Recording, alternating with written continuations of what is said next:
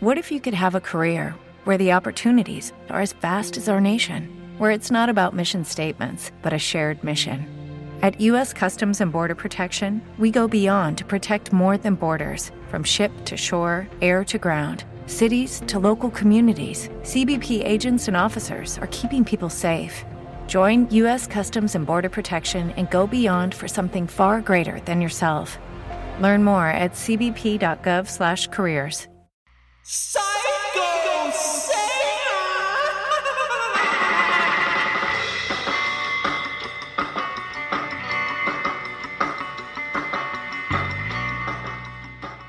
Bienvenidos y bienvenidas a nuestro último programa de la temporada de Psycho.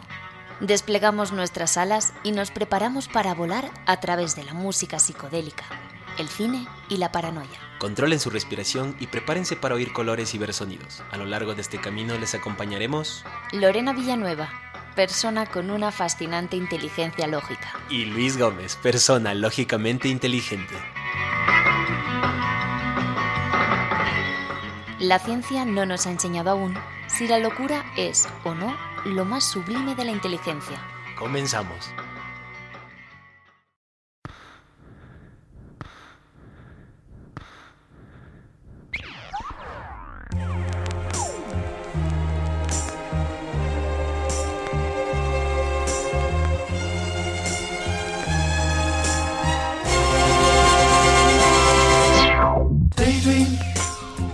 I fell asleep amid the flowers for a couple of hours on a beautiful day. Daydream. I dream of you amid the flowers for a couple of hours. Such a beautiful day.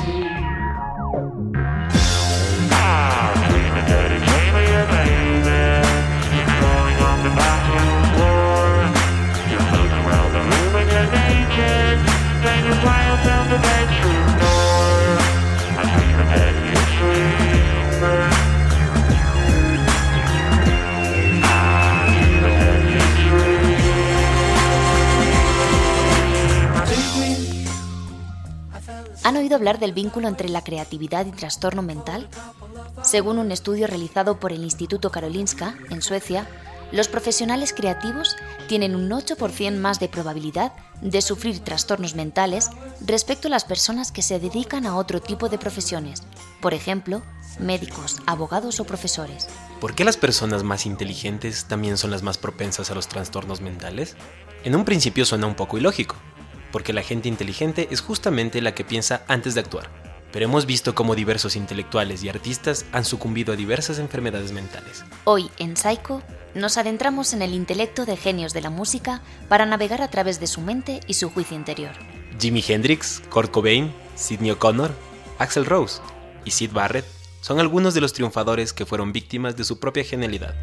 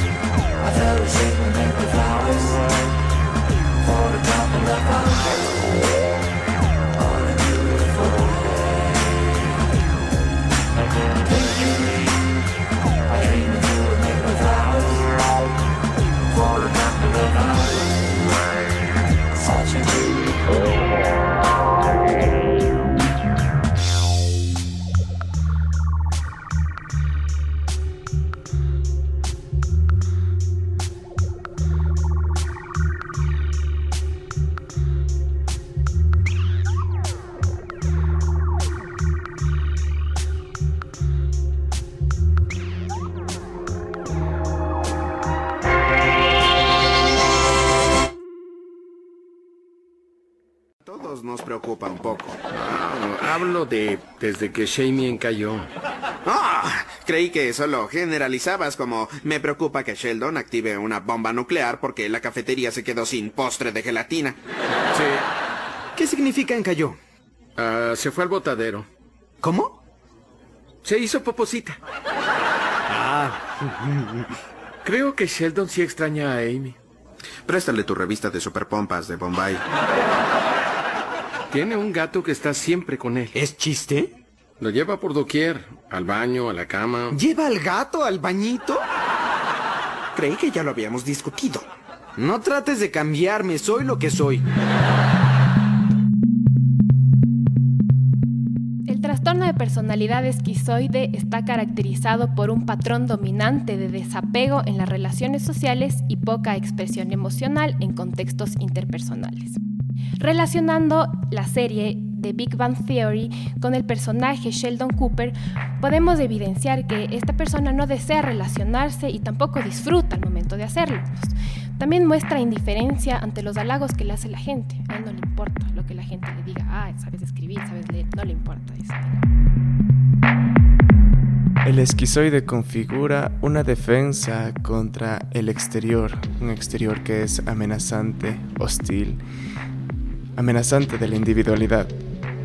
Es probable que este, temor esté asociado con la oralidad infantil de la persona, ya que en la infancia puede encontrarse una madre muy sobreprotectora, una madre engullidora, castradora, o a su vez puede haber una madre muy distante, muy indiferente emocionalmente o poco expresiva.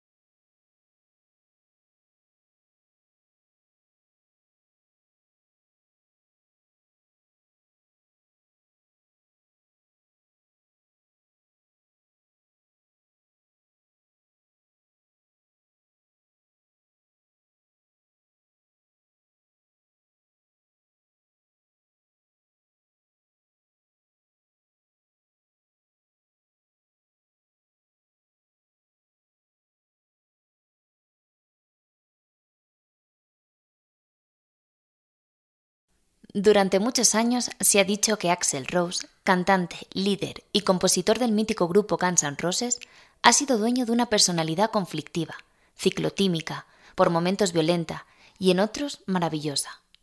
Un psiquiatra llegó a la conclusión de que su comportamiento delincuente era evidencia de psicosis.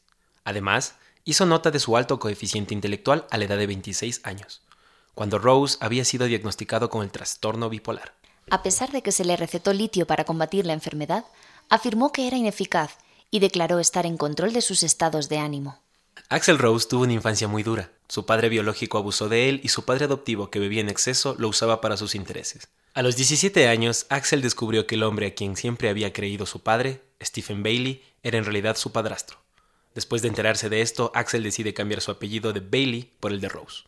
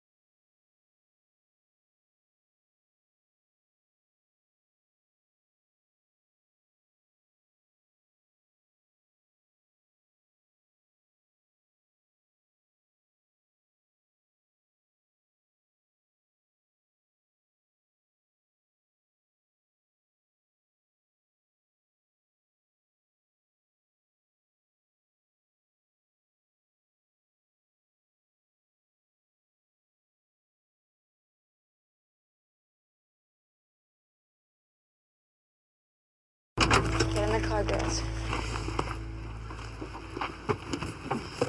Maggie!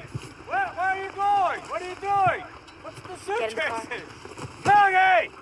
I'm not manic. I'm fine. I just pulled out the canoe. I thought we could paddle to Lincoln Park Forge for a picnic. Isn't it too cold for a picnic? Maggie, I am a man. Men like to live free. That's what we do, Maggie. To hunt and mate. That's what we do. That's why we have balls.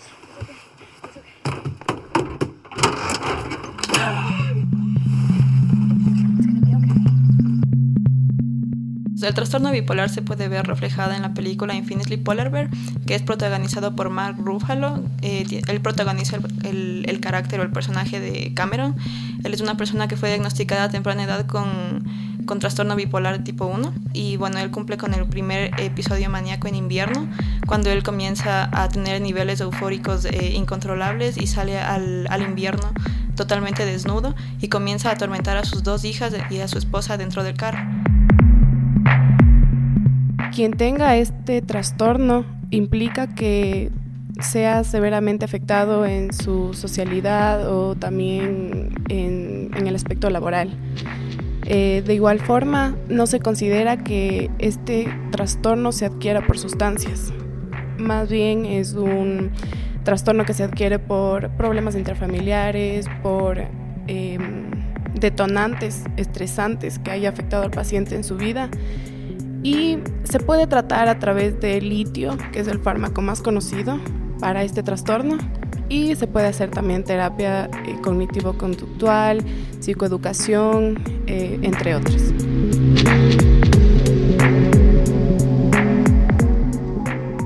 Bueno, nosotros comúnmente estamos acostumbrados, eh, no sé, al relacionarnos con nuestros compañeros, decir en el día, ay, qué bipolar que estás, ya porque le vemos en la mañana triste y luego cambia de genio. Entonces, realmente eh, esa atribución que le damos es algo muy alejado a lo que realmente un psicólogo ve como un trastorno bipolar. El término bipolaridad con un temperamento que coges en un día porque te levantas triste y en la tarde ya estás feliz. Entonces no, es, es realmente algo muy alejado de eso.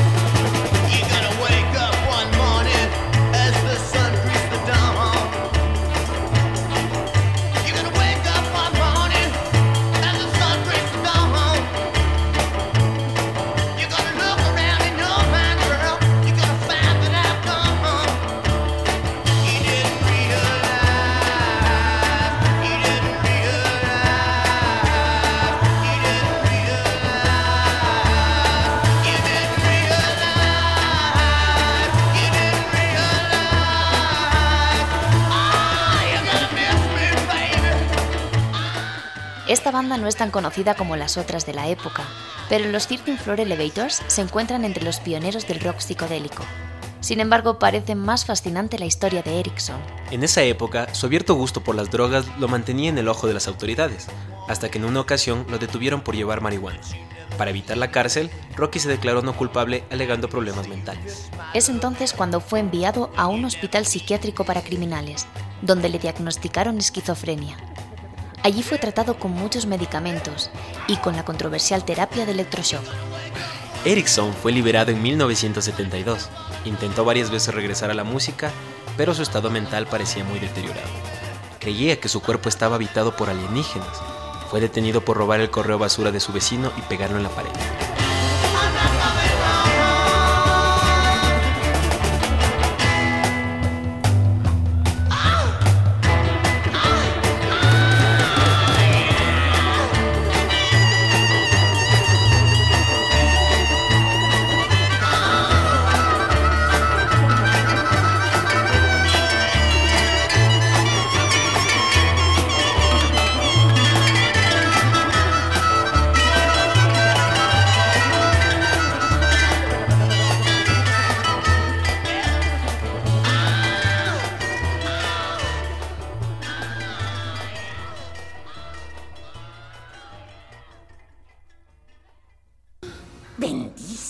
Bendícenos y salpícanos, precioso.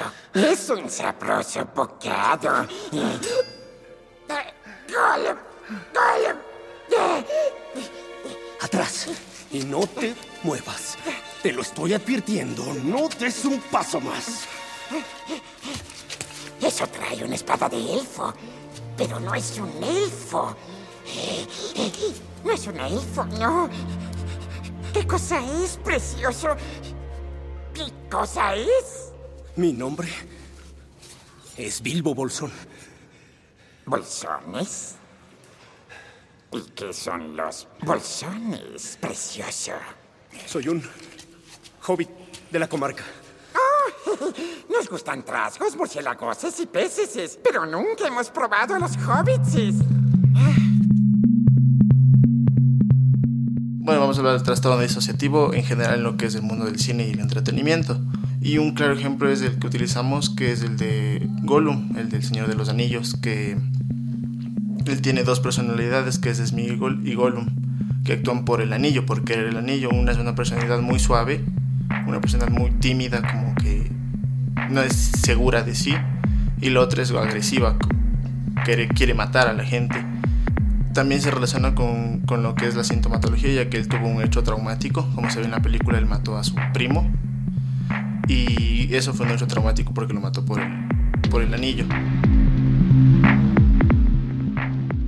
Uh, este trastorno era antes conocido como trastorno de personalidad múltiple y asimismo es un trastorno como que muy controvertido porque no hay una causa específica y muchos psicólogos y psiquiatras piensan que es más una farsa. Muchas veces la persona no está consciente de que ha generado una nueva personalidad, porque digamos bien se olvidan, esa amnesia es el olvido de tal vez de periodos de una semana, de un mes y no tiene nada que ver con el olvido ordinario. No porque yo me olvidé un día dónde estaban mis llaves significa que voy a desarrollar un trastorno de identidad disociativa. Pueden generarse más de dos personalidades.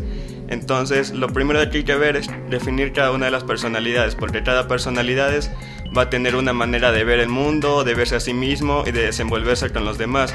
Entonces puede que una persona se dé cuenta que un cierto familiar lo trata de una manera un día y a la semana siguiente lo trata de otra manera. Eso puede ser un síntoma de que tal vez sea otra personalidad. El tratamiento para este trastorno es muy complicado porque generalmente no es que las personas vayan por voluntad propia a terapia, como que, ¿sabe que Ayúdeme, tengo a alguien más que está hablando en mi cabeza, o mi familia me ha dicho que tengo dos personalidades. No, es muy complicado que asistan a terapia y cuando asisten, la terapia se basa o en fusionar todas las personalidades o hacer que éstas se lleven bien entre sí. Porque hay casos donde las personalidades saben de la existencia de las otras o no saben que existen y se piensan únicas y especiales.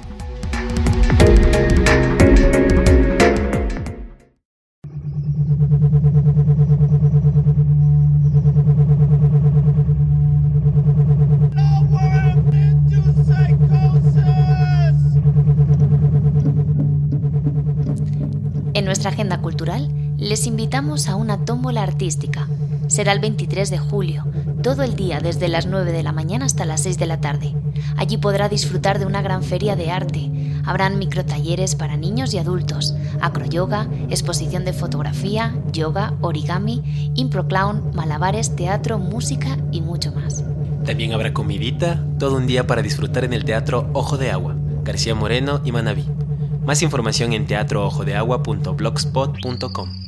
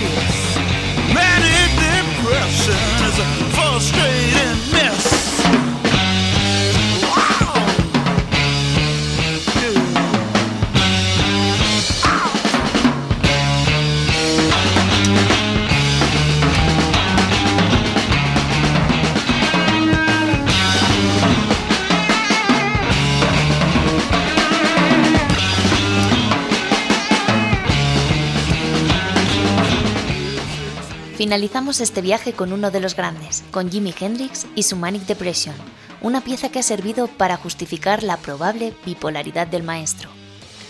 En ella, hace una precisa descripción de los síntomas y estados de ánimo en los que cae una persona que padece ese trastorno depresivo. Con Jimi Hendrix plegamos las alas, aterrizamos y salimos al perturbado mundo exterior. En la siguiente temporada de Psycho nos adentraremos en más viajes psicodélicos y descubriremos nuevos estados de enajenación.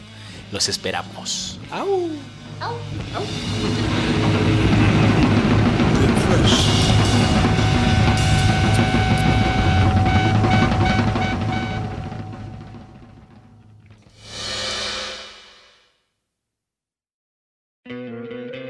¿No te encantaría tener 100 dólares extra en tu bolsillo? Haz que un experto bilingüe de TurboTax declare tus impuestos para el 31 de marzo y obtén 100 dólares de vuelta al instante. Porque no importa cuáles hayan sido tus logros del año pasado, TurboTax hace que cuenten. Obtén 100 dólares de vuelta y tus impuestos con 100% de precisión. Solo con Intuit TurboTax. Debes declarar para el 31 de marzo. Crédito solo aplicable al costo de la presentación federal con TurboTax Full Service. Oferta sujeta a cambios o cancelación en cualquier momento.